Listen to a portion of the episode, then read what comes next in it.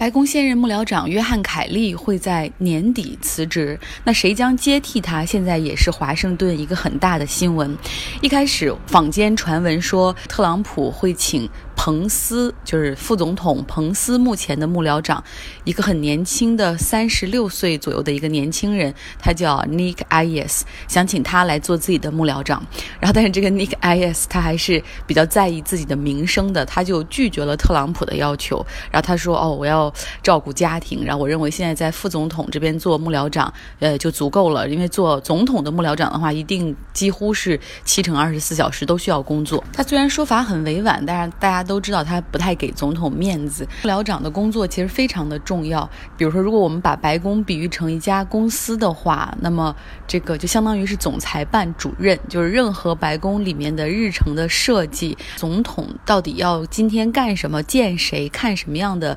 memo，就看谁提上的这种奏折也好啊，我们奏折带引号的，都是要由幕僚长来决定。权力的一个岗位却是烫手的山芋，没有人愿意干。一是因为这个总统太另类，完全不守一切政治规则和白宫里过往的运作的流程；而第二个就是他们也知道自己肯定干不长。约翰·凯利是。特朗普的第二任幕僚长，他是在二零一七年七月末的时候被特朗普任命上任。而在担任幕僚长之前，他是担任美国国土安全部的部长。在此之前，他是陆军的四星上将，等于说是从军队退休之后又被任命到政府里面，先做部长，后做了幕僚长。特朗普以前是这样形容约翰·凯利的，就是说特别欣赏约翰·凯利，因为他就算和你有不同的意见的时候，也会笑着说 no。伍德沃德那本畅销小说《费尔恐惧》里。里面到底是怎样讲约翰·凯利？成为幕僚长的这段故事。特朗普的第一任幕僚长是普莱巴斯，他是共和党内比较有声望的一位大佬，原来是当共和党全国委员会的主席，也是特朗普竞选中的早期支持者，然后帮特朗普拿到了很多共和党内支持的资源。然后呢，为了投桃报李，特朗普就许给他了白宫幕僚长这个职位。但是两个人的关系很快就恶化，特朗普特别不喜欢普里巴斯，然后这个认为普里巴斯特别没能力。呀，然后每天都是传统政客那些套话，就让人厌烦。特朗普讨厌一个人的时候，他那种讨厌就会每天从头到。伪的写到你的脸上，而且甚至有的时候在白宫里面开会的时候，他就会当着别人的面，然后也当着普里巴斯的面去嘲讽普里巴斯。然后后来这个受不了了，普里巴斯就交了自己的辞职信。他跟特朗普进行了一次长谈，然后特朗普就问他说：“说你觉得我请谁来代替你？你觉得比较合适？比如说现在国土安全部的那个部长约翰·凯利怎么样？啊，那个退休的。”陆军四星上将普里巴斯就是说，嗯，约翰·凯利还蛮适合的。这个人很讲规矩哈，而且有军人做事的那种风格，能够帮白宫现在上下混乱的。办公流程重新梳理一下，然后特朗普就说：“哦，我觉得约翰·凯利也挺合适的。”说：“但是我还没跟约翰·凯利谈过这件事儿。”然后普里巴斯说：“嗯，既然你已经在考虑我的继任者的话，那我们谈谈我的离开。呃我想最好是在周末的时候公布这个消息，然后我们可以做一个新闻发布会，让一切看起来平稳过渡。爱之意就是说我给你留面子，你也给我留点面子。”他们俩的这次谈话是在空军一号上进行的。当然，特朗普是去长岛进行一次演讲，然后从长岛乘坐空军一号飞回到华盛顿。然后这谈话进行的比较顺利，然后飞机一落地，普里巴斯就走了嘛，然后坐着自己的黑色 SUV 回家。结果这个车刚开到一半，他的手机就收到了总统 Twitter 就那个叫 Real Trump 账号的发文。然后特朗普在推特上宣布说：“我将任命。”约翰·凯利担任白宫新任幕僚长，他是一个伟大的美国人，等等等等。然后结果当时这个普里巴斯简直就要气炸了，因为当时就在半个小时不到之前，特朗普是跟他承诺说双方是达成一个协议，周末的时候公布，然后有怎样的流程。但是现在他在自己的推特上又提前公布了这个消息。但是约翰·凯利还是很会做人的，当天晚上他就去到这个普里巴斯家去看他，然后就商讨这件事儿。然后凯利就当时跟普里巴斯说。我从来不知道特朗普要任命我当白宫幕僚长这件事儿，直到我看到他的那个推特。然后他说，甚至我太太都给我打电话问我说：“你为什么接受这样一份工作？”然后我不得不解释说，总统是自己单方面在推特上发文说任命我当幕僚长的，之前并没有询问过我的意见。但是身为军人的约翰·凯利，他自己身上有一种责任感嘛，然后他很快也就发表了声明，表示自己愿意接受这份工作，因为他觉得自己为这个国家效力了四十五年，现在感觉到白宫真的需要一位像他这样的人做幕僚长。重整一下白宫里面的工作流程。为什么说白宫里面工作流程比较混乱呢？就是以前的总统，不论是小布什也好，克林顿，然后奥巴马，他们在担任总统之前，要么当过参议员，要么当过州长，然后就大概都知道怎么样去管理政府部门。比如说，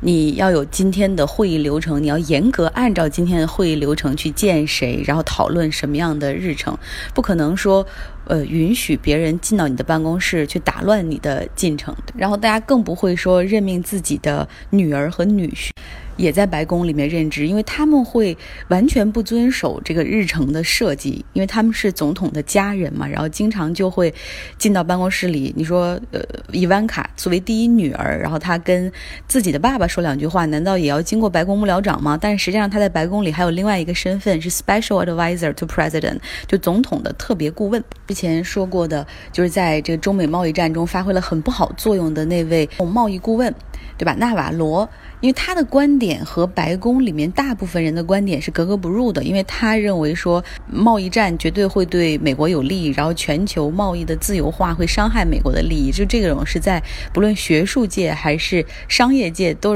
为人嗤之以鼻的。但是他就利用白宫里面混乱的规则，经常从另外一个门偷偷溜入到总统办公室，然后跟总统说：“你看，你这个 memo 我已经拟好了，你只要签字就可以生效，等等。”这就是白宫幕僚长最不想看到。的事情，因为一切是要遵守流程的。他只是白宫贸易顾问，而像贸易或者经济这方面的决策，总统不能只听一家之言，他要集合财政部长、白宫经济顾问，要结合起这些所有人的观点在一块儿，而且要充分的讨论之后才能够做出决定，对吧？但是特朗普本来也不是一个传统的政客，他的观念又。觉得纳瓦罗的是正确的，因为他自己特别厌恶贸易逆差，对吧？很可能在别人不知情的时候就签了一个 memo，然后有可能有损美国国家经济利益，对。然后除了要平衡财长和白宫经济顾问之外，有的时候还会会听一下国家安全顾问们的意见，因为有可能，比如说像之前 NAFTA 重签，呃，然后美国要退出 NAFTA 北美自由贸易协定，实际上是伤害盟友的利益，而这种盟友的关系不只体现在经济方面，也有军。军事和政治方面，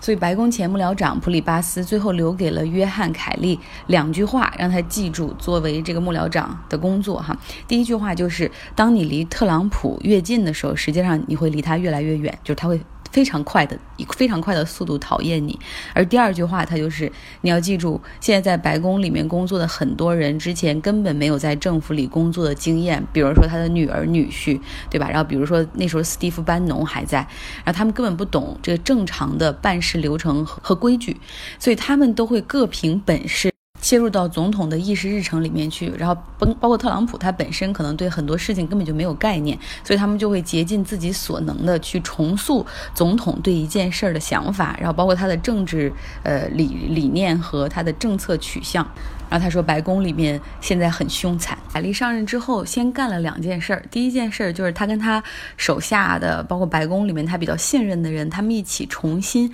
写了一份重要的 memo，就是备忘录，新严格限定了白宫里面到底。比如说，你想给总统总统的日程时间，你想给总统递一个 memo，然后你需要遵守怎样的流程？然后他们请总统签字之后，把这个 memo 发给了每一个，比如说像伊万卡，然后像 Jared Kushner，就是他的女婿，也全部都要看。然后每一个人上面都要签字，认为说我必须要遵守，同时我要认可。然后为了能够确保大家都能够遵守这份日程，约翰凯利他真的非常的。认真和努力，在他开始工作的前几个月里面，他几乎每天都坐在。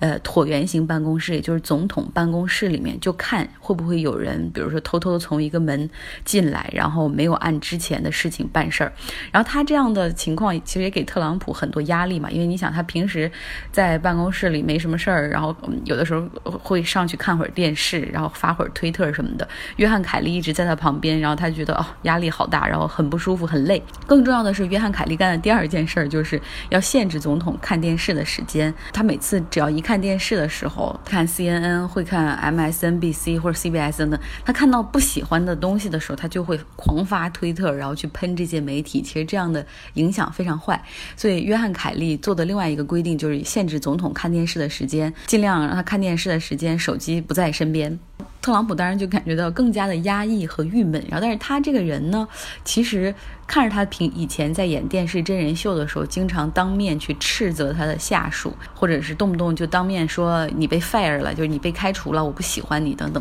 但实际上他这个人本身还不愿意当面就是说你这样做的不对啊。尤其是他把约翰凯利放到这个位置上，他一开始还有显示自己比较尊重他嘛。那他找的办法就是请他的私人医生给约翰凯利递了个话，然后这个私人医生就有一次给总统检查完身体之后，然后就去跟约翰凯利说。说，你看总统也啊七十六七岁了，呃年纪也不小了，然后身体有的时候会因为这个工作感到异常的疲惫，尤其是你当了白宫幕僚长之后，他就感觉到心脏跳动会很快呀，然后压力很大呀，然后等等。然后这个约翰凯利说：“那你说我应该怎么办呢？”然后他那个医生说：“让他多看会儿电视吧，给他多看会儿福克斯。然后另外，你不要 给他这么大的压迫感，一就是一天一直会坐在他的办公室里，像监视他一样，他就很不舒服。显然哈，他们的关系蜜月期很难持续。然后终于大概四个月不到的时间的时候，就是约翰凯利终于爆发了，因为。”特朗普特别喜欢看福克斯电视台，